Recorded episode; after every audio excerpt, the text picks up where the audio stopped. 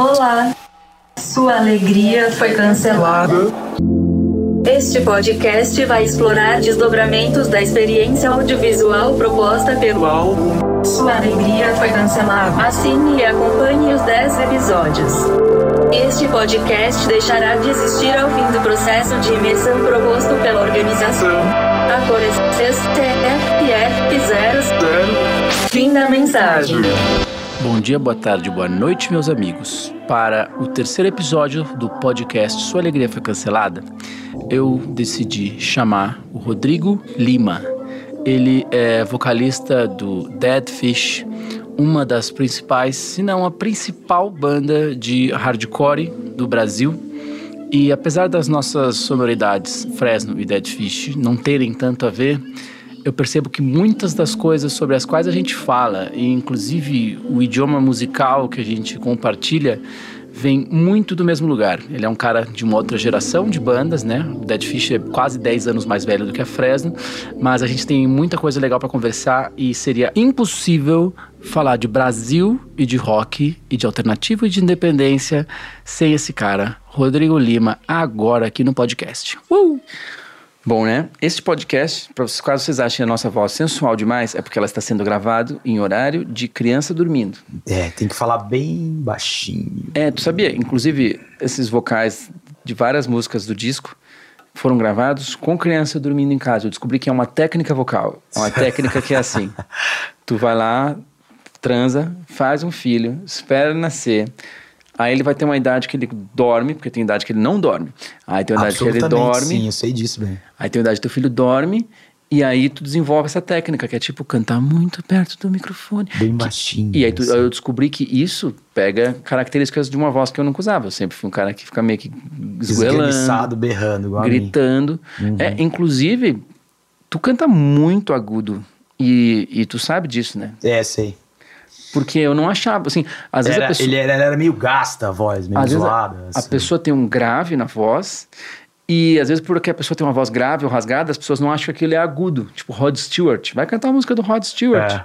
Não tem como. E eu tava ouvindo.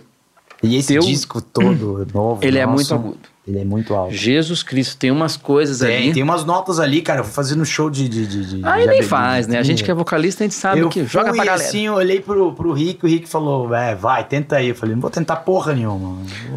Foda-se. É, não, eu sei como é que é isso. E ainda por cima, que eu- às vezes eu gravo um monte de voz e, tipo, as pessoas não entendem que a performance vocal de estúdio, ela é uma coisa e a performance vocal de show é outra. O cara tá ali, né? Eu vou cantar agora, só sou um. Eu não tenho bases pré-gravadas. E, tipo, claro que os caras da banda sempre vão lá e dá aquele... aquela, aquele Sim, daquela. porque a- apesar da gente não soar como, tudo na Fresno é, é, é, é, é punk nesse sentido, assim. Não existe aquele coisa, não, vamos fazer um aqui, um, um coral de vozes aqui. Vamos soltar uma puta base pré-gravada com tudo, assim. Que às e vezes aí no você vai em cima tal. é, que às vezes, no, ou melhor, faz. Existe uma lenda, que pode não ser uma lenda, mas existe uma lenda de que quando a Sandy fazia um gesto com a mão assim, o técnico de som dela subia a- uma voz Ah, lá. Mas se eu fosse um cantor. Cara, é uma baita técnica. Se eu fosse um cantor do técnica tamanho- vocal brutal. Mas se eu fosse um cantor da dimensão de uma Sandy que vai tocar em estádio, é óbvio que eu ia fazer isso. Porque, né, a galera quer ouvir os bagulho. E, ó, ponto aí, né? A pessoa canta pra um caralho. Ela não precisa provar nada pra ninguém. Mas se ela estiver meio rouca num dia, eu sei que o cara do Muse também. Tem umas vozes ali que todo mundo da banda gruda a boquinha no microfone, mas Sim. tem uma rica de uma base. Banda de estádio pode. Você que vai tocar na Ocus Pocos amanhã, você não pode, porque isso Não fica feio. mesmo. Inclusive, tu, tu tem que passar por esse estágio aí. Tá, mas vamos falar. Vamos falar. Eu queria falar um pouco. Existe um, um Lucas Silveira tendo perspectiva de funk. Então, assim, Sério? eu fui. ah, eu, eu, não fui, eu não conheci Dead Fish muito cedo, mas eu conheci mais cedo do que quase todo, mundo Todo que está nos mundo. ouvindo aqui. Aham. Porque quando a Fresno começou, a gente tinha o, o líder da parte musical da banda, era o Pedro Cupertino, que tu conhece. Cooper. Grande Cooper. O Cooper, ele era um, um connoisseur de punk, podreira e hardcore. Do Brasil, principalmente nos anos 90, que ele tinha uma galerinha dos hackers que, sei lá como, eles ripavam tudo que Ah, saía. lá, no- lá em Vitória tinha um cara também, o Rafael Braz, que eu acho que ele é da. Hoje ele é editor de Caderno 2. Existia um bagulho que era uma gangue, que era os RIP, de ripar, Rip Hop. E eles faziam essas, esses CDs com tudo que saía no mês, assim. Então, o Cooper era o cara que chegava pra mim e falava, ó, isso aqui é o que saiu esse mês. Aí tinha, assim, umas bandas que não existe, tipo, não adianta procurar no YouTube, não tem. Sim. Você vai procurar Pre-Dial no YouTube, não deve ter, cara. Bandcamp você tem que dar uma pesquisada daquelas. É, né? mas tem coisa que é pré-Bandcamp que não vai estar. Tu vai ouvir lá um Pre-Dial, um bagulho velho do, do feijão com arroz, ou, ou até umas bandas que eu nem me lembro o nome, mas que ficava solto lá no meu... Umas bandas emo estranha, pré-moda, assim. Sim. Tu vai, tu vai... Será que tem coisa tipo de um personal choice no, no, no YouTube? Se pá, não tem. Ah, Enfim. nunca pesquisei. Acho que não tem. tu, tinha umas, tu tinha banda antes do Dead Fish? Não. É a minha primeira banda. Quantos anos tu tinha? 17. 16 pra 17. Ah, eu não entrei na banda só com 17, porque com 16 tinha um outro cara que ficava. Cantando. Botava na garagem dele, a galera e tal. Ali era muita gente que era da banda. Devia ter uns, sei lá, uns 13, 14 caras que andavam de skate com a gente. E aí eu só fui ser convidado, oficializado pelo Noi e pelo Marcel lá atrás, em 91. Mas as coisas Marcel. começaram. Marcel Dadalto. Sabia que a guitarra do Vavo, a SG que o Vavo usa, ela pertenceu em algum momento É ao Marcel. preta? É, ela mudou de cor, ela tá cor de madeira agora. Ah, você tá brincando. Eu tô atrás dessa guitarra há 10 anos. Ela cara. está com ela é Ela do tá com Vavo. Vavo? Foi a primeira em algum momento da Fresno, quando a gente foi se profissionalizando, A rolou SG preta dele. rolou uma reunião assim, galera, a gente precisa de instrumento decente. E como bandas de HC, punk rock, o padrão era SG, SG e Les Paul. E Les Paul. aham. É, é, é tipo assim, tanto que hoje, hoje isso não é mais tanto, né? Mas tanto que eu me lembro que eu já fui hipster na época e peguei uma, uma Telecaster. Foi a primeira coisa que eu comprei com meu dinheiro. Uma tele mexicana, tá em algum lugar aqui. Aham. E, e o Vavo foi lá e pegou essa SG, que ela é um canhão, cara. É uma grande guitarra. Cara, essa guitarra eu tô procurando ela. Putz, bom saber que tá com Valve. Tá em Vou boas fazer mãos. a proposta agora, Tá agora em- de madrugada. Tá em boas mãos, porque o Vavo é o cara que cuida muito bem do instrumento. O Vavo não é um, um imbecil que nem eu que compra instrumento pra caralho. Toda viagem que eu vou, eu vejo um bagulho assim, eu não preciso, mas né, por que, que eu não compro isso? E aí o, o, Va- o- o Vavo, ele usa essas duas SGs, o som do Vavo é aquilo. E tipo assim, alguém, alguém precisa fazer a base na Fresno. Alguém precisa. Eu não consigo. Eu, eu- cada vez eu toco um jeito, fico mudando as coisas, Aham. experimento. Várias vezes o experimento vai pra ruim, Fica um Bob ti- Dylanzando. Fica um timbre ruim às vezes. Eu Ah. passei turnês inteiras com timbre ruim. Até o técnico só fala assim: Lucas, por favor, esse timbre não dá. Então, assim, alguém precisa fazer o que tem que ser feito. E é, o Vavo tem duas SGs que ele fica revezando. Ele até tem uma outra Zaganin lá cheia das paradas, muito louca, mas ele só usa as duas SG. Aham. E, e- e tem uma outra guitarra dentro da Fresno que tem alguma história que eu comprei do Tinico, que é um tatuador lá de Porto Alegre, que agora mora em São Paulo. E é uma, uma ESP muito doida que pertenceu ao Rafa do Planet Hemp. Nossa, Ou seja, cara. se guitarras essa- históricas. Se essa guitarra falasse, ela ia contar umas coisas. A história da prisão, né? O que Tudo. que essa guitarra não viu? O que que às vezes deve ter coisa dentro dela. Tipo assim, o que que essa guitarra não viu? Ó, Tá aqui. eu- eu- eu- a única coisa que eu não vendo na vida é instrumento, porque Não rola. é tipo uma poupança, um bagulho que valoriza, assim. Fora, Sim. não sei que esteja uma dificuldade muito grande. Mas, enfim, voltando lá. E aí, então, o, o Dead Fish foi a tua primeira banda. Sim. E teve. Qual foi o, o- o- Eu sei que teve o, o primeiro registro de que as pessoas se lembram mais. Foi o Sirva-se. É, mas tiveram duas demos Que são. anteriores. É a demo 1 de 93 e a Reprogresso de 94. 93 que eu tava ouvindo. consegui, Esse fim de semana, falando agora dessas, dessas coisas que vão sumindo, Uhum. consegui as duas demos com ET do Mussarelas. Puta que pariu. Os É, caras que, o co- Daniel que ET, as coisas. Ele tava com as demos. Eu comprei a demo do Pinheads, Uhum. Where's the Silver Tape, lá, lá de trás. Não sei se você conheceu essa banda. Conheci. E aí do lado eu falei, não, o que, que é isso aqui ali? São duas demos da sua banda original. E eu perdi essas demos, que quando eu me mudei da casa da minha mãe lá atrás, quando eu tinha 20 e poucos anos, Sim. ela pegou meus zines, minhas demos, meus, minhas cartas e jogou fora, né? E eu perdi um monte de coisa, inclusive as duas primeiras demos do Dead Fish. E agora eu as tenho desde sábado. De é, novo. é álbum para um grande katsu, né? Sim, Mas, tem ó, bastante álbum. Ah, não sei, cara, pra 28 anos, É pouco. não acho que tem muita coisa, não. É um a cada dois, três anos. É. Mas, ó, quando eu lembro que assim, numa dessas fitas do Cooper, tinha um uma uma música que chamava Anarquia Corporation, Sim. que tipo Clássica. assim, eu pra quem não conhece, se a gente fosse um programa de rádio, a gente tocaria ela agora. Mas então, se tu quer ouvir, pausa aí e procura Anarquia Corporation, que é uma coisa que há 22 anos atrás, há 22 anos atrás, essa música tava na demo? Ela não veio de antes? Ahn, Não, né? Não. Tá, então eu falei besteira. Mas então, há 22 anos atrás, já se falava sobre cagação de regra, né? No punk. No punk. E, É, eu não sou tipo, muito orgulhoso dessa letra. Essa letra foi feita depois do Junta Tu devia- Tribo. e tu devia tá putaço com alguma coisa. Putaraço, tinha comido terra no Junta Tribo, no show do Garage Fuzz. Uhum. Saímos na mão com os punks, os skatistas. Eu nunca tinha visto skatista e punk brigando, foi a primeira vez na vida. Houve essa. Então, Rolou um pau, eu cheguei em casa cheio de rebite nas costelas. Meu paulada amigo. na- Mas dei também. Foi um. Pulei em cima dos caras. é. Foi uma Foi briga um. Warriors. Foi, uma- foi um Warriors lindo. assim. Caramba, cara. E aí eu fiz essa letra, assim. Então meus amigos anarquistas me odeiam até hoje por causa disso. Mas continua É, porque amigos. tu, tu meio que meteu o dedo na cara da anarquia É. como um todo Exatamente, dei uma... pra falar dos caga-regra, dos malucos que. Exatamente.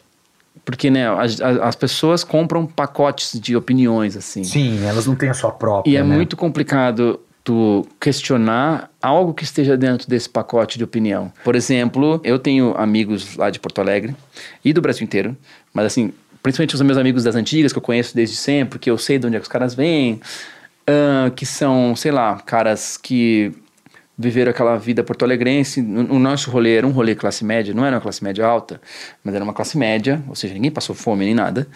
Sendo que a classe média dos anos 90, era, hoje em dia é um pobre, né? Porque nos anos 90 não É, tinha ninguém classe média o mesmo. real ali, os caras, a gente tava Pré-real. né? Pré-real. É, é. Era, então, assim, era classe média, mas não tinha oh, refrigerante todos os dias, essa coisa. Então, a gente tinha uma Certo. realidade muito diferente de uma classe média de hoje.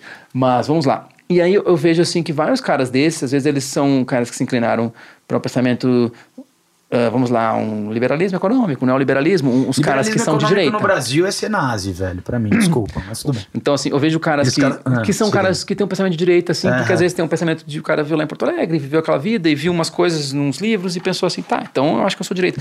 E por causa disso, a passada de pano que rola. O que, que faz um cara que é simplesmente um cara neoliberal, o cara que votaria no Serra ou no Alckmin, o que, que faz esse cara achar? O que, que faz um cara, com- assim, concordar por, através do seu voto, com as coisas que um, que um cara tipo Jair Bolsonaro Não pensa? fala o nome que dá azar. Fala, É. Chama Bozo, Biroliro. Que tá certo. É, Vamos lá. é, eu acho que falta de consciência de classe mesmo. Assim, ele acha que tá numa classe e na verdade não está nessa classe. Ele Eu é de vejo outra isso. Classe. É o pobre de direita, né? Que não costuma pegar bem ficar falando disso, mas Uhum. ah, é o cara que acha que ele é o 1% mais ali, que ele é o dono da JBS. E no Brasil, na América do Sul, a gente, como nunca teve mérito, nunca teve um liberalismo na real, no real sentido literal da palavra, Uhum. é, a gente compra esse liberalismo oligarca, assim, essa coisa assim. Eu é sou exa- liberal na economia, porque eu quero ganhar dinheiro, porque eu sou um calhorda, eu quero especular. Mas ai de ti Mas for a- gay. Exatamente, mas eu sou conservador nos costumes. Isso é um bagulho que e, a gente e não fala vê. de meritocracia, mas ele olha pro lado e só tem os brancos, os descendentes de português, de alemão, deles. Aí você fala, por que, que só na minha classe só tem branco?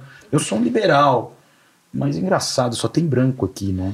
Mas mesmo assim, vamos falar de mérito. Afinal É. de contas, é um que, padrão vezes- liberal. E que utiliza exemplos para justificar esse pensamento dele. O cara às vezes utiliza exemplos de países na Europa ou dos próprios Estados Unidos, sendo que a- os próprios liberais europeus, que estão até inclusive no poder em vários países, eles, assim, eles são liberais mesmo, né? Sim, na Alemanha. Já existe uma. Por exemplo, na Alemanha. Já existe uma. São conservadores, né? Tem liberalismo e conservadores. É, então, mas eu, eu, eu vejo assim que isso que inventaram no Brasil, esse papo aí que é muito louco, que assim, ou tu é liberal, ou tu.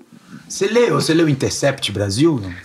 Eu tô Saiu um- acompanhando. Saiu, não, mas é, é, falando das matérias, não dos da Vaza Jato. Sim. A Vaza Jato já. É, mas eu, eu, eu não leio tanto quanto eu deveria. Tem coisa Então, que eu salvo eles pra ler e não leio. sobre o liberalismo brasileiro, sobre Bob Fields lá, sobre Roberto Campos e tudo mais. E ele fala que é, os caras compraram é, é, é, a, a nomenclatura. Que era um monte de calhorda ali, que era filho de filho, de Uhum. Porque filho, é de herdeiro, boa, de herdeiro, é de boa essa herdeiro. nomenclatura, né? Porque ela, ela tende É, a fala, ah, palavra liberal, liberdade. Nossa, liberdade, né? E tal, e tudo mais. Mas na verdade, não. Eles compraram um, um- um brand e estão dando a, a cor que eles querem a esse brand, entendeu? Uhum. Eu, pessoalmente, é, eu nem sou tão fã do, do- do liberalismo hoje, nem nos Estados Unidos, nem na Europa, assim, mas trocando em miúdos do que a gente está vivendo hoje no, no Brasil, Não dá nem pra entrar em termos de discussão política. O, o- o- o Obama era um liberal, assim. Eu, eu sempre achei o Obama ok. Se olhar tempos de hoje, o Obama, Obama é um mega progressista a tempos de realidade brasileira hoje. É. Entendeu? Até o Papa é progressista. Até o Papa é rolê. progressista nesse rolê. A é ponto de- bizarro, de, pa- né? familiares meus que começou a comprar briga com o Papa. Entendeu? Familiar meu católico, não é? O evangélico, não, assim, católico, apostólico, romano, praticante, falando assim, é, mas esse Papa aí tá dando umas viajadas. Mas né? isso Bom mesmo é, era é o. papo do, do Diogo Mainardi lá, né? E tem o Salvini, né? Salvini fez, que é hoje ministro do interior na Itália, que é um puta, puta de um neonazi também. É, ele fazia campanha com a camisa do papo anterior, falando mal do Caramba. Bergoglio, sacou? Do nosso grande argentino são lorenzista Ber, Bergoglio. Com a camisa do Benedito. Com a camisa do Bene- Benedetto. sacou? Aliás- meu papa, alguma coisa assim, meu Pa- papa. Papa que renunciou, né? Uma história muito louca isso Muito aí. louco. Isso aí a gente vai ficar sabendo, sei lá, Mil 100 anos. A gente nunca vai cento e saber. tantos anos. Sempre, a verdade sempre sobressai. Resta saber o tempo que ela aparece. É. Pode aparecer dois mil anos depois, né? É, tem verdades aí que É. são de dois mil anos atrás que a gente E tá que a ainda... gente ainda tá cavucando, né? Sim. Porque ainda era, não era mais pré-história, mas era uma história que ainda era super oral. Hoje em dia, claro que eu, eu sempre falo assim, né? Existe, em algum lugar existe a tomada da internet, que dá para desligar. Aí vai ter só as coisas que estão nos caixes das pessoas. Entendi. Tipo assim, um- três dias antes de sair nosso disco, caiu o, o WhatsApp e o Facebook e, consequentemente, o Instagram. E tu vê que realmente as pessoas falam assim, tá, o que, que eu vou fazer agora com seis horas do meu dia que eu passo olhando pra tela do meu telefone? Eu incluso. Eu, eu, eu uso bastante É, as eu redes sou Eu uso bastante cara. as redes sociais por força do trabalho, mas isso é uma desculpa. Nosso porque- trampo na música tá em rede social hoje, né? É, então, mas eu, eu uso muito por força disso, mas é uma desculpa porque às vezes eu tô usando pra fazer porra nenhuma.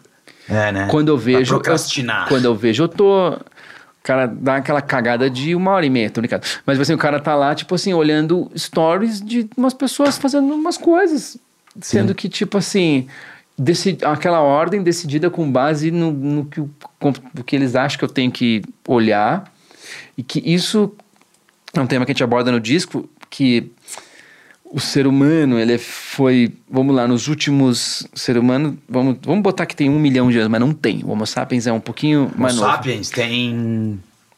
O Sapiens eu acho que tem 12 mil? 13 mil anos, né? É bem pouquinho. Não, esse aí é o sapiens que foi lá e deu um pau em todo mundo Exatamente, e começou, a- começou a matar todo mundo. Mas eu tô botando o homo, né? O é um- Homo, é o maca- o aquele, erectus, aquele que ainda era meio macacão.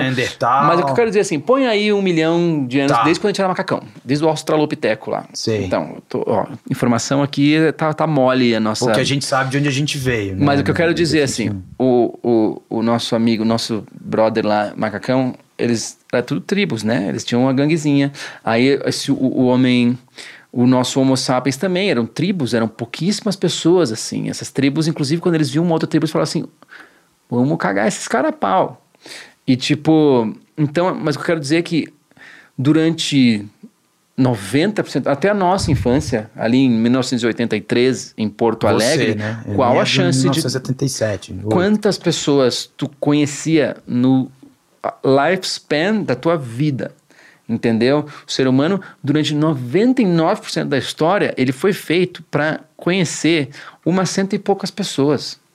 E para saber o que estava acontecendo na sociedade, no seu país, assim, mas de uma maneira vamos lá, muito superficial. Inclusive, quando os brasileiros começaram a perceber, tipo, uau, os caras mandaram um foguete pra Lua. Né? Quando começou a perceber, uau, está tendo uma guerra lá do outro lado. Eu me lembro que eu, criança, ficava vendo Guerra do Golfo. Aquilo ali para mim era um, um, abs, abstracionismo, assim. Você ah, achava uns, longe? Eu via uns mísseis e falava, porque eu tinha nem 10 anos, eu via uns mísseis e falava assim, inclusive, inclusive, por ser uma cabeça super colonizada ali da criança, que joga, brinca de comandos e ação, Sim, tipo assim... eu que fui para uma escola montessoriana, mas que cantava o hino do Brasil todo, todo fim de mês. Eu falava, tipo assim... Hasteava a bandeira. Eu falava, tipo, que massa! Olha só essa guerra, que massa! Porque eu não entendia. Louco. Eu não entendia. Eu lembro da guerra do Irã e do Iraque. Que foi lembro, um pouco antes. Né? Foi antes, bem antes. Acho que quase 15 anos antes. Uhum. E eu lembro do. Meu pai é uma pessoa mega politizada e eu lembro dele falando assim: ah, esse Irã aí, o cara é fundamentalista e a gente tá do lado do Iraque, do Saddam Hussein, que ele era o salvador do Ocidente ali, né, naquele momento, né? Tinha Mendes Júnior, que foi pro Iraque, tudo logo depois da guerra. E eu lembro da, dessa guerra, assim, entre sunitas e xiitas. Desenvolva que tu tava me ensinando uma coisa. E, eu lembro que o, o Saddam Hussein era o salvador da, do Ocidente ali, cara, porque o, o, os Estados Unidos e, e, e o, o, Ocidente, a Europa, a OTAN em geral, odiavam o Ayatollah Khomeini. Não sei se você lembra desse sim, cara. Sim, sim, sim, sim. E, cara, eu lembro dessa barbárie, eu ficava um pouco assustado, assim, porque eram uma, umas coisas meio extremas, assim, né? Morreram não sei quantas pessoas. exatamente. Mas era uma guerra comparada com essa do, do Iraque, com, com esses ataques de, de Estado Islâmico, essa guerra civil síria, um, algo minúsculo, assim, algo bem menor. É, cara, então, mas como, eu, como o meu pensamento que eu estava desenvolvendo é... Desculpa. O ser humano foi feito para conhecer ali a gente viveu 99%, seja, assim, o, que, o que se encontra no nosso código genético, sabe, é nós somos filhos ou netos dessa geração que tinha uma vida, vamos lá, um, um horizonte muito menor, assim. Um cara que, quando eu era criança. Você Brasil... acha que a gente está alterando o nosso DNA? Mas é claro. quantidade de informação que a gente Várias tá coisas. E é muito rápido, não dá tempo do DNA acompanhar. Esse é o problema. Né? Esse é o problema. Os caras falam o lance de, de aquecimento global está conseguindo fazer uma coisa que um planeta faz naturalmente, só que está conseguindo a façanha de fazer isso em 40, 50 anos. Sabe? É uma coisa que faria em milhão. A gente está conseguindo fazer uma, uma era uma era uma era dessas as grandes eras do planeta Terra a gente está conseguindo agora sair do Holoceno e tem pessoas já defendendo o Antropoceno que, que seriam esses períodos de milhões de anos pelos quais a Terra, que tem 4 bilhões de anos, passou. E já tem pessoas falando assim: esse momento não é mais o momento de, desde, eu não sei de quando que é o, o Holoceno. Então, ó, no período quaternário, tivemos Dizer, aqui começa, né, o Pleioceno, esse aqui é o começo da Terra, né? Então, o Holoceno é 110, deve, ser 100 mil anos. É isso? Eu posso estar viajando, mas tudo bem. o que eu quero dizer é que o, o ser humano está conseguindo fazer mudanças naturais no Terra. E quando a gente se separa da natureza, quando o ser humano, a gente sempre fala assim, proteja a natureza, né? Vamos fazer agora Eco 92 para proteger a natureza. O ser humano se coloca fora da natureza, o que é muito louco. A gente conseguiu ser um animal tão cabuloso que a gente acha que a natureza é essa outra coisa que a gente que vai lá e, gente, e, tira né? uns petróleo, tira umas árvores daqui, faz uns, umas roupas. A gente a gente está no controle, né? E a gente Tamo não entende que uh, nós é macaco, nós é natureza também. E, e por isso e que. a gente fala sobre ah, vamos, vamos, vamos salvar a natureza, mas ninguém Tá, em São Paulo, ninguém está inserido mais na natureza. Exatamente. Só, vamos salvar a natureza. Entra num carro e uh, então, dirige até Campinas, passa, passa um pedágio. E, então, assim, o, nós estamos conseguindo fazer uma, uma mudança muito grande em muito pouco tempo para os quais a própria Terra nos prepara. E nessa mudança interna mesmo, nossa, assim, a gente está lidando com problemas que são muito recentes, cara. Que é isso, a pessoa conhece o mundo inteiro. A própria, quando, quando foi possível viajar o mundo, já foi um lance muito louco, sabe? Inclusive, um, uma das maiores tragédias que aconteceu foi que foi uma das coisas mais importantes da história, né? Eu, eu, gosto do Neil deGrasse Tyson e ele fala que o momento mais importante da história da humanidade foi quando, quando chegaram as primeiras navegações espanholas ali no, no na América Central e aquela encostada que teve do espanhol conquistador com o nativo da América Central foi um reencontro da humanidade após muitos mil anos separado. Então, os seres humanos que estavam do lado da América Central, os nativos da América Central, eles desenvolveram de uma maneira totalmente diferente ao longo de milhares de anos. Então, assim, vamos supor que se aquele barco tivesse batido numa pedra e não tivesse afundado, talvez demorasse mais muito tempo para acontecer aquilo, a ponto dessa, dessa separação desses dois povos se transformar em basicamente espécies diferentes. Mas como ainda eram espécies iguais, só uh, o, pool de, o pool genético e de infecções que um povo tinha que o outro não tinha, fez com que desse aperto de mão aí, e claro, né, o que os conquistadores faziam? Eles chegavam lá e comiam todo mundo, davam pau em todo mundo. E o que aconteceu, cara? Morreu quase todo mundo dessas primeiras navegações. Foi tipo uma, uma verdadeira chacina, só tipo assim, de, de uma gripe que os caras trouxeram de um lugar pro outro. E tipo assim, dizimou Incas, aquela, mais Sim, se, se os índios tivessem chegado na Europa ali no, naquele momento também talvez eles, eles passassem algumas algumas é, então, algumas isso... infecções etc mas o, o, o, o, o homem branco que chegou na América já chegou com pós-peste todo pós, fudido pós é, tifo e essas coisas essas doenças importadas e eu estava na Europa agora e eu percebi como o velho mundo é Você de se fato... sente um americano, assim? Um, uma pessoa do, no, do novo mundo, assim? Já parou pra pensar se você é uma pessoa não eu, do novo eu mundo? Eu paro pra pensar porque eu se vejo que... só 500 anos de história. Eu vejo que os prédios que estão sendo construídos agora, ali do lado do Bourbon, eles não vão estar lá daqui a 500 anos. Eles não vão estar lá se daqui a 100 anos. Porque eles não eles são prédios que, que dependem de uma sabe? Eles são prédios que dependem de um condomínio, por exemplo. E quando eu estou lá na França ou na Alemanha, que eu tenho o privilégio de poder dar esses rolês, Portugal, eu sei que aquele. Só de saber que aquele prédio está lá há 200, 300 anos, que tem uma igreja que está lá, tipo assim, há mil anos, uma coisa construída, eu percebo assim, que eu sou do Novo Mundo. Sim. E, tipo, e por perceber, quando a gente foi pra Bósnia com a banda, perceber que. Você foi, socou em Sarajevo? Eu, não, a gente fez o interior da Bósnia também, porque Sim, o nosso mais sinistro ainda. O nosso clipe foi rodado em Sucheska, que é numa cidade ali que se chama Focha, que é uma cidade zica. Mas o diretor do nosso clipe, ele era de Banja Luka, que é uma cidade que conta uma história diferente do que aconteceu em Sarajevo. Inclusive, até perceber as nuances da, de tudo aquilo, chega um brasileiro lá fazendo umas perguntas, né? Então, e a gente tem a história que chegou dos, tipo assim, ah, de Sarajevo, não sei o que, da que aconteceu, aquele túnel que os caras entraram lá embaixo, e tu vai para Sarajevo hoje, muitas coisas continuam destruídas. E esse cara, ele era de. Nem era o diretor, mas um cara que tava com a gente lá, ele era tipo de origem serva. Sérvia. Sérvia, é sérvio. E e ele, conta, e ele contava uma história, uma história diferente, assim. É igual no Brasil, o rico conta uma história, o pobre conta outra. É, então, e aí eu fui percebendo bah, como tem nuance isso, e como tem cicatriz recente de guerra de verdade. O problema é que, o, o assim, aqui no nosso, no Brasil, por exemplo, ahn, eu não vou falar aquele papo de, de taxista aqui, tem que ter uma guerra, não é?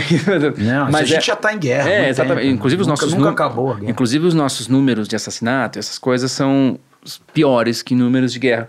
Mas quero dizer assim, é que quando muita coisa acontece no mesmo lugar, no caso da Europa, que está lá meio que desde sempre, Uhum. existe um senso de, de pertença, assim, ah, eu pertenço a isso aqui, caso o cara seja uma pessoa que toma consciência, mas sabe, eu imagino que um alemão que mora em Berlim, ele sabe que aconteceu algumas coisas ali, inclusive ele sabe que tipo, Gordo isso isso. não tem que acontecer de novo, né, porque eles, inclusive Os caras do aconteceu... rato sempre falam isso. O Godo fala, cara, é, é- é- a- o nível de consciência dos caras lá foram caras que viram duas guerras mundiais brutais. Em casa. Então, dentro de casa, com os seus vizinhos, seus parentes, seus, as pessoas da cidade do lado. Isso é brutalizante. assim. E, e eles têm uma outra forma de ver o mundo, assim. Enquanto aqui o, o Bozo fica falando, ah, tem que ter uma guerra para matar não sei quantos. Mas Isso é porque ele tá no lugar, ele, é porque ele tá no lugar privilegiado dele, que ele sabe que ele não vai tomar um tiro na cara, igual o, o qualquer preto que esteja no Capão Redondo. Quando não é às 80. duas da manhã. É, sacou? é complicado, assim. Toda vez que, eu, que eu, o, o Gordo já repetiu isso algumas duas ou três vezes para mim, cara, os caras lá pensam diferente porque eles viveram a coisa. Foi para todo mundo a guerra. Não foi para só uma parcela Uhum. da população, foi para geral. A água bateu na bunda de geral. Uhum. E, é, eu fico imaginando essa. Isso não quer dizer que tenha que ter em todos os lugares. Mas o que eu quero Aliás, dizer. não tem que ter, né? O que eu quero dizer é que quando tu abre a porta da tua casa e tu sabe assim, tá rolando uma guerra que. Isso é uma coisa que o brasileiro nunca sentiu. Ele não tem que sentir também, ele não precisa sentir. Inclusive, a história está aí pra gente ler e falar: puta, como é que os caras chegaram a esse ponto? Como é que os caras acharam que todas as pessoas desse país aqui, ou desse povo, ou dessa etnia, tem que matar?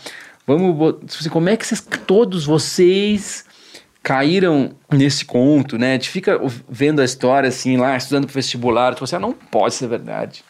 Tipo assim, o cara, vamos lá, o cara era um. O cara tinha uma oratória, mas como é que ele convence. e é muito louco, assim, como a- as coisas vão acontecendo de maneira muito gradual. E ninguém perce- e as pessoas vão meio que não percebendo aonde elas estão se enfiando, assim. E é, e é complicado, às vezes, até falar de, de, de temas internos, que foi uma coisa que a gente, Fresno, sempre falou, porque hoje em dia tu fica assim, cara, sério que eu tô reclamando disso? O cara ter, o cara ter tristeza, de, o cara ter coração partido, vira um, quase um privilégio, porque tu tem Você tempo de pensar de uma nele. mina é um privilégio. Puta privilégio, cara. Tu tem tempo de ter uma, uma- um relacionamento, sabe? É um puta privilégio. E aí eu fui percebendo isso, né? E aí eu fui percebendo que, no caso, uma banda nós como a nossa, que foi filha dos anos 90, a nossa, nossa adolescência, quando começou a banda, era uma adolescência de Brasil plano real, colégio, estudando ali no colégio, e, o que no- e, e- eu tinha um sentimento que era tipo assim, não, Brasil tá dando um up agora, tá rolando uma coisa aí, tá acontecendo uma coisa. Aí quando eu entrei na Fabico, faculdade lá, pública de comunicação, da URGS, chegou uns caras mais velhos falando assim, por que a Alca? Por que não sei o quê? Foi bem no auge ah, você papo tava da Alca. da Alca. Aham. E aí eu, hã? Aí eu comecei a entender essas coisas. Aí quando eu fui no Encontro Nacional de Comunicação, teve uma teve tipo uma grande passeata sobre ah, porque a democratização dos meios de comunicação e não sei o quê. E aí começou a ter uma camada nova em tudo que eu meio que achava que eu sabia, porque sei lá, eu olhava a capa da Zero Hora assim. E aí a pessoa vai tomando níveis de consciência, só que hoje esses níveis de consciência eles estão eles estão tão presentes assim, é tão fácil encontrar. E tipo, e ao mesmo mas se- tempo existe um negócio que é, acho que é bom pra gente falar agora assim. Existe uma coisa que é muito que é filha dessa coisa boa, que é saber que existe informação hoje em dia em outros lugares que não são os grandes meios de comunicação. É impressionante como o ser humano consegue pegar uma coisa boa e cagar. Porque assim, que massa que a- hoje em dia a informação é mais democratizada e todo mundo tem um megafone em casa, podendo às vezes reportar as coisas de uma maneira diferente, como sei lá, o cara do Voz da Comunidade que fica narrando, ó, meu, tá tendo tiroteio foda aqui, a bala tá comendo aqui no alemão. E tipo assim, e virou um meio de comunicação. E como isso que é bom passou a também ser palco para as Distopia, pessoas. pra- A distopia. A ter maluco hoje monarquista, terraplanista. Que é tipo assim, eu não Cara, acredito em nada que esses. terraplanista extremo, É, né? nem vamos come- nem vamos entrar. Mas assim, eu não, assim, aquele papo assim que é a radicalização de um pensamento que se transforma numa falácia tão grande Eu- quanto Eu nem digo radicalização, porque eu, eu, eu tenho a palavra radical de raiz, de ir a fundo nas coisas. É se tornar fundamentalista bobo, é ficar na superfície mesmo. E eu tenho isso muito com esses caras, esses neofascistas pentecostais, assim, sacou? Esses pastores malucões, Feliciano e essa gente que se elegeu agora nessa onda anti-esquerda ou anti-PT. E que já tá aí há muito tempo, inclusive já até apoiou, né, governos anteriores. Mas eu acho que mesmo com tudo isso, e essa democratização e essa zona que a democratização da informação está causando em nossas cabecinhas, em nosso, em algum momento ela vai, acredito sendo otimista que não sou, é, ela vai encontrando coisa um ela vai centro. encontrar um centro e a coisa vai se tornar realmente demo- democrática, sabe? Realmente para todos. Uhum. E não vou, não vou dizer que no passado era melhor, porque no passado A única coisa legal que eu via era, era aquele programa do Rolando Boldrin com a minha avó quando eu era criança. O resto era bosta, cocô. Assim. Aí uma coisa de sítio do pica-pau amarelo, mas depois eu fui ler na adolescência sobre Monteiro Lobato, sobre nacionalismo, sobre etc, etc, etc, etc. etc. Aí já- E também já tinha uma coisa, entendeu? Já tinha uma coisa que já não era tão positiva.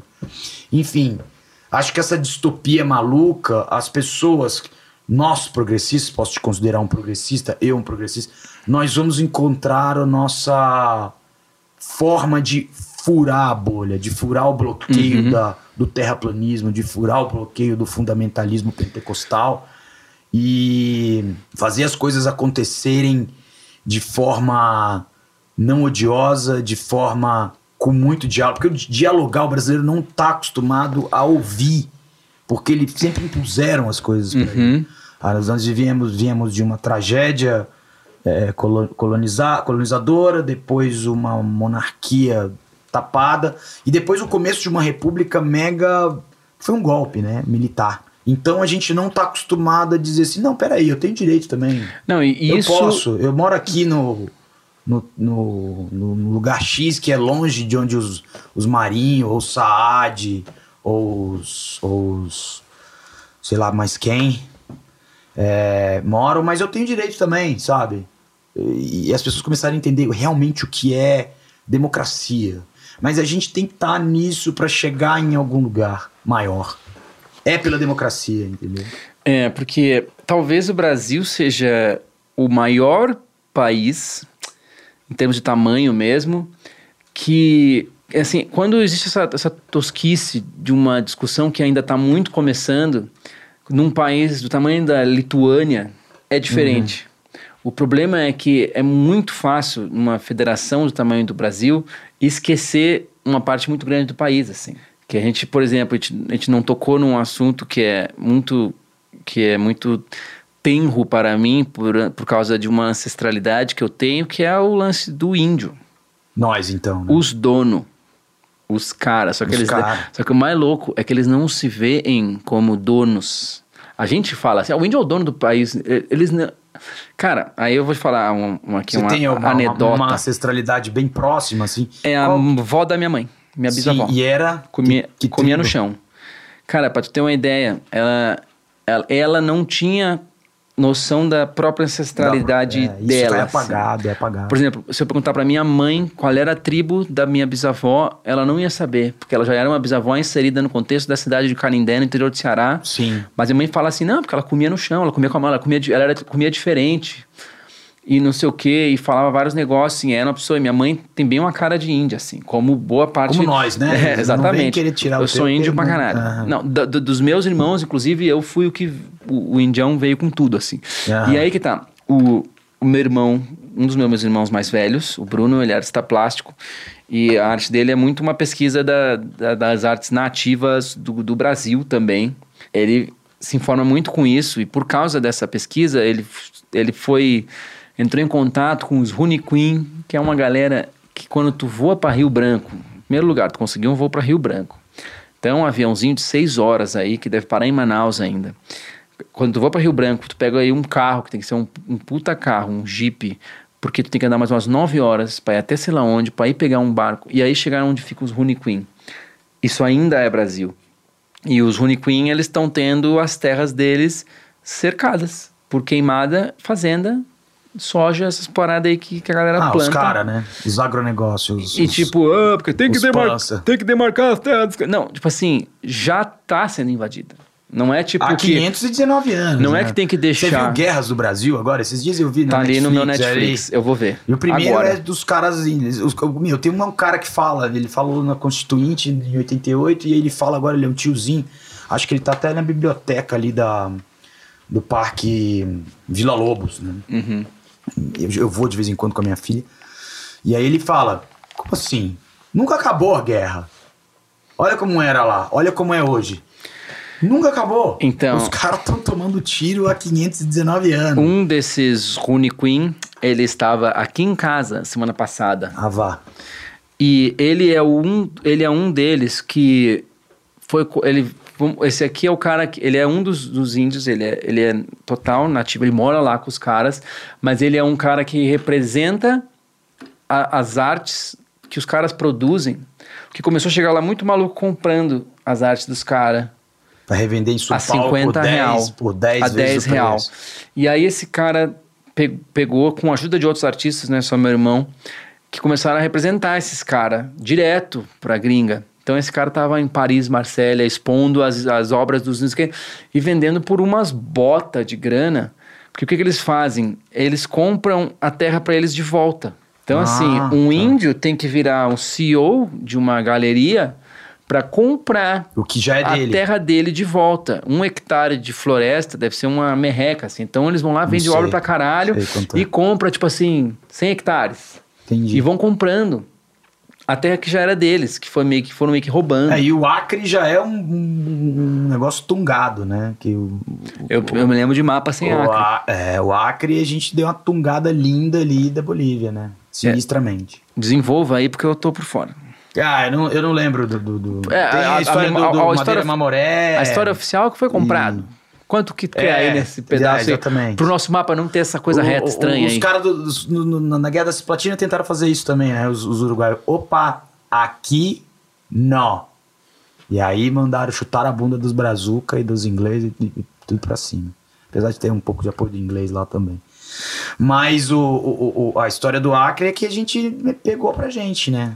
Tava ali, tava na expansão. Floresta Feriado, ali. tá vazio, né? O chefe mandou.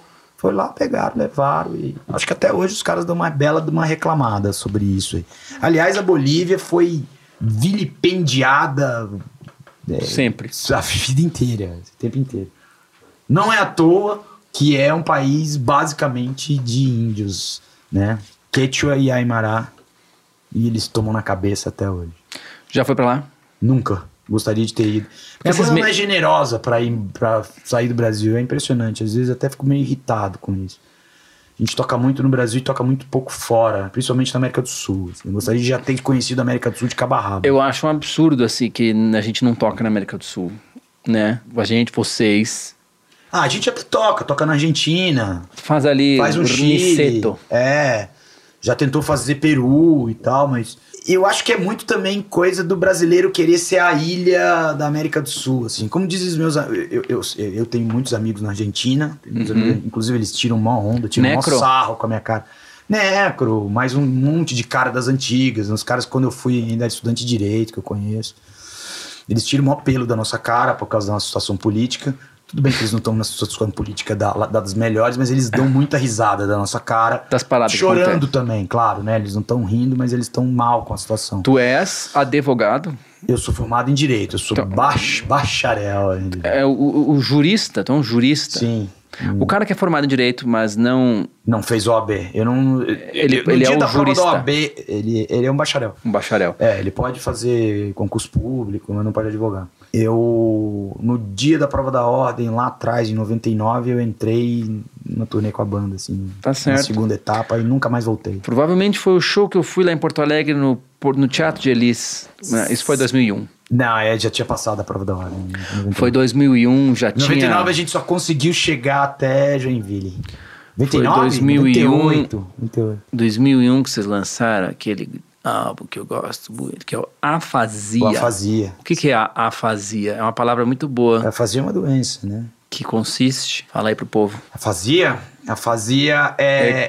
e- e- Esse texto é, é- é- eu tirei de uma. O homem que confundiu a sua esposa com um chapéu. Do grandíssimo médico Oliver Sacks. Oliver Sacks. Lê tudo do cara. Exatamente, vale muito a pena ler Que tudo do velho cara. desgraçado. E, e ele fala exatamente desses pacientes em surtos de, em surto de afasia que eles, eles não conseguem Buga. entender a verbalizar, é, você verbalizando.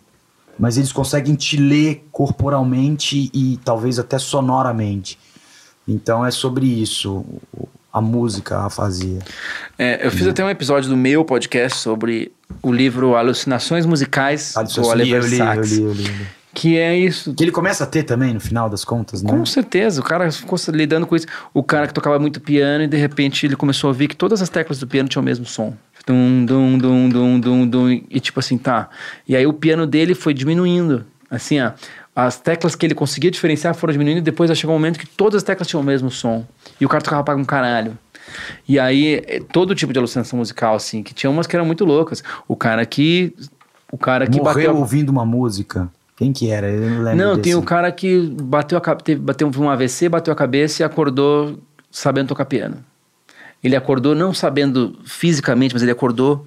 Ele precisava de um Entendendo. piano. Aí ele chegou assim e, e tudo funcionava na cabeça do cara. Isso me faz pensar num, num bagulho que agora eu quero falar sobre futuro, porque o futuro é desesperador e fascinante ao mesmo tempo, que é se, é, se existe uma dis- dis- disfunção cerebral que te faz ser um gênio da música, já tem cara aí olhando pro cérebro das pessoas e falando como é que eu vou dar uma...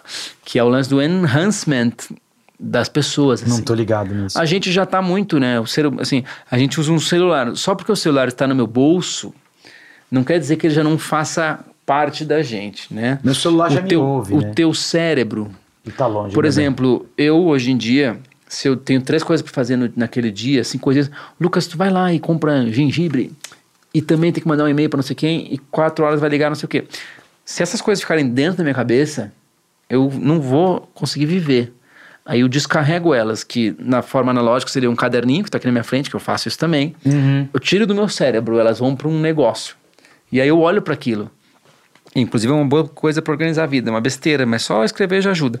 Só que meu, eu meto um reminder ali no meu telefone, então assim, ele já é uma extensão do meu cérebro. Quando tu pergunta como é que era o nome do não sei o que, eu, pum, Google. Então assim, o Google que tu faz dentro da tua cabeça, que nossa, eu queria me lembrar daquilo, como é que era? Que às vezes a gente ficava dias tentando se lembrar de uma coisa, como é que lembra daquela música, não sei o que. Hoje está tudo muito acessível assim. Daí para esse negócio ser costurado na nossa orelha ou na nossa lente de contato, é um pentelho assim. E isso abre vários precedentes para coisas muito mais, tipo curar várias doenças, evoluir em várias áreas. Mas, enfim, também é muito desesperador. E, e- e tendo em vista isso, para encerrar o nosso episódio desse podcast temático de Sua Alegria Foi Cancelada, o álbum, desta vez com ele, Rodrigo. Qual é o teu nome completaço? Rodrigo Lima? Rodrigo Alves Lima, mas eu não curto Alves, não, que é do meu avô que eu não conheci. Preferi que fosse o nome da minha avó. Rodrigo Lima. Rodrigo Lima. Pra encerrar esse episódio, assim, eu gostaria de, né? Porque tu é um cara que, que manja muito de várias paradas e. e Manjo nada. É, eu sei, mas enfim, é legal. É, o, qual, se, tu, se tu tem algum prognóstico, assim, que tu acha que. O que, que tu acha que vai acontecer daqui pra frente? Ou melhor, melhor do que dizer o que tu acha, vamos dizer o que tu deseja, né? Então, assim, o que, que tu tá vendo do que vai acontecer? Vamos ficar só no Brasil. Só no Brasil? Assim, o que que, tá- o que que significa o que está acontecendo agora na tua mente? A onda de cocô nazista deve demorar é, algum tempo. Mesmo que o Bozo se retire, a médio prazo a gente está plantando uma semente de, de coisas novas. Se o planeta resistir, É importante isso. em, talvez a minha filha consiga começar a ver alguma coisa boa para todos, porque enquanto tá ruim para um, não tá bom para ninguém, né? Uhum. Se todos não dançam, não dança ninguém.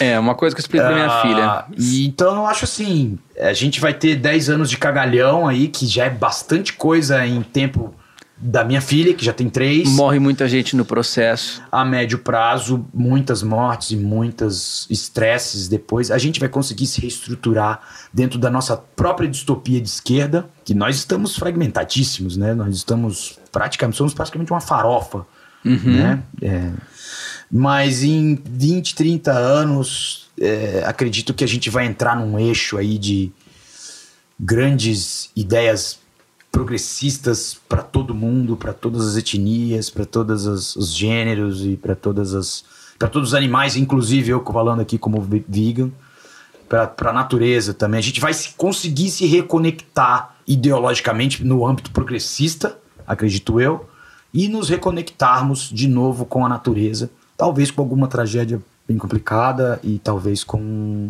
um grande impacto. É, Mundial. não precisa a água custar 14 reais pra gente começar a valorizar ela. Exatamente. Tipo, na Europa a A água já tá precisa 3 se- euros nos picos. E no Uruguai não tem água. E, tipo, É água importada. E a água é essa lobra. E hoje eu tava explicando uma Tratado. coisa pra Sky, que é que ela tá falando, ah, os dois molequinhos estavam brincando e eu não tava gostando da brincadeira, né? Assim, a gente estava brincando, mas eu não estava gostando da brincadeira. E eu falei, Sky, quando tem três pessoas brincando e uma não tá brincando, não tá gostando daquela brincadeira, tá sendo ruim pra ela, isso não é brincadeira, isso é uma zoação. Então assim, só é brincadeira quando tá todo mundo curtindo. Entendi. Porque não existe essa assim. Porque às vezes, inclusive, ela é essa pessoa que tá se divertindo às custas de uma De- pessoa se fudendo. Creche, galera. Creche é uma parada muito treta. Ali tu vê, ali é um. E tu vê que quando, como muitas crianças já internalizaram, inclusive, às vezes, o próprio comportamento que elas vêm em casa e só repete dos Coisa pais. de assim. classe também. Eu- Vícios de classe. Eu tenho sorte de privilégio, na verdade, da minha filha estar num lugar, não apenas um lugar privilegiado, mas assim, num lugar onde pais já têm uma camada 3 de consciência a mais só por ter botado as crianças lá. Entendi. Mas mesmo assim, Mas também é uma questão de classe, porque você deve pagar uma baba pra que isso aconteça. esse privilégio custa uma fortuna. Exatamente. É, a minha filha já replicou dentro de casa alguns vícios de classe. Tipo, isso é coisa de E- menina. Isso é coisa de menina. Eu nunca o, falei isso. O fulano não me deixou jogar futebol porque ele falou que é coisa de menino. E aí, nasceu, eu tava até na estrada. Aí a mãe, né, que é uma baita de uma anarquista que vive no meu pé me xingando de comunista e essas coisas, falou assim: não, futebol é pra todo, pra meninas também. E aí tudo bem, ela calou a boca, ficou de boa, ela falou assim: mãe, hoje eu vou pro colégio, cadê aquela camisa que o papai me deu de presente? Que é a camisa do meu grulhoso Flamengo. E ela foi pro, pro, pro, pra escola com a camisa e jogou bola. Então, Chegou existem vícios de classe, mas as coisas vão mudar. Eu acho que assim é um jeito bem positivo. Não, mas é, não, mas ó, as coisas vão mudar. É isso que importa. Porque não tem como mudar. Não insista vai em achar que vai, provar. vai ser durante a tua vida, porque você tá só plantando. Inclusive, achar Não que. insista em inclusive, usufruir disso. É, porque faz parte do nosso próprio desapego. né? Eu acho que a humanidade tem que aprender, e nós, pessoas, temos que aprender a fazer o bem sem olhar a quem. Eu acho que a verdadeira bondade é aquela que tu não faz porque tu vai dar uma curtida no outcome daquilo, né? No resultado daquilo, assim. Então, às vezes a gente vê muito, a gente vive nesse, nessa, nessa resolução de tempo de pensar daqui a quatro anos, pensar daqui a uma semana e pensar daqui a, a dez anos, quando na verdade as grandes ações são aquelas que vão refletir numa coisa de 80, 100 anos. Então saibam, né, que a gente pode gerar impactos massa. E com essa a gente se despede de mais um episódio. Então, valeu. Grande Tchau. charla gaúcha, hein? Adorei, gostei. Muito obrigado. Foi É bem, nóis. bem, bem gaúcha. Vivente. Obrigado por escolher a experiência completa do podcast Sua Alegria Foi Cancelada. Mais episódios como esse serão postados ao longo do espaço e do tempo. A organização artística Fresno agradece do fundo de, de seu. Abraço. Half-Deaf.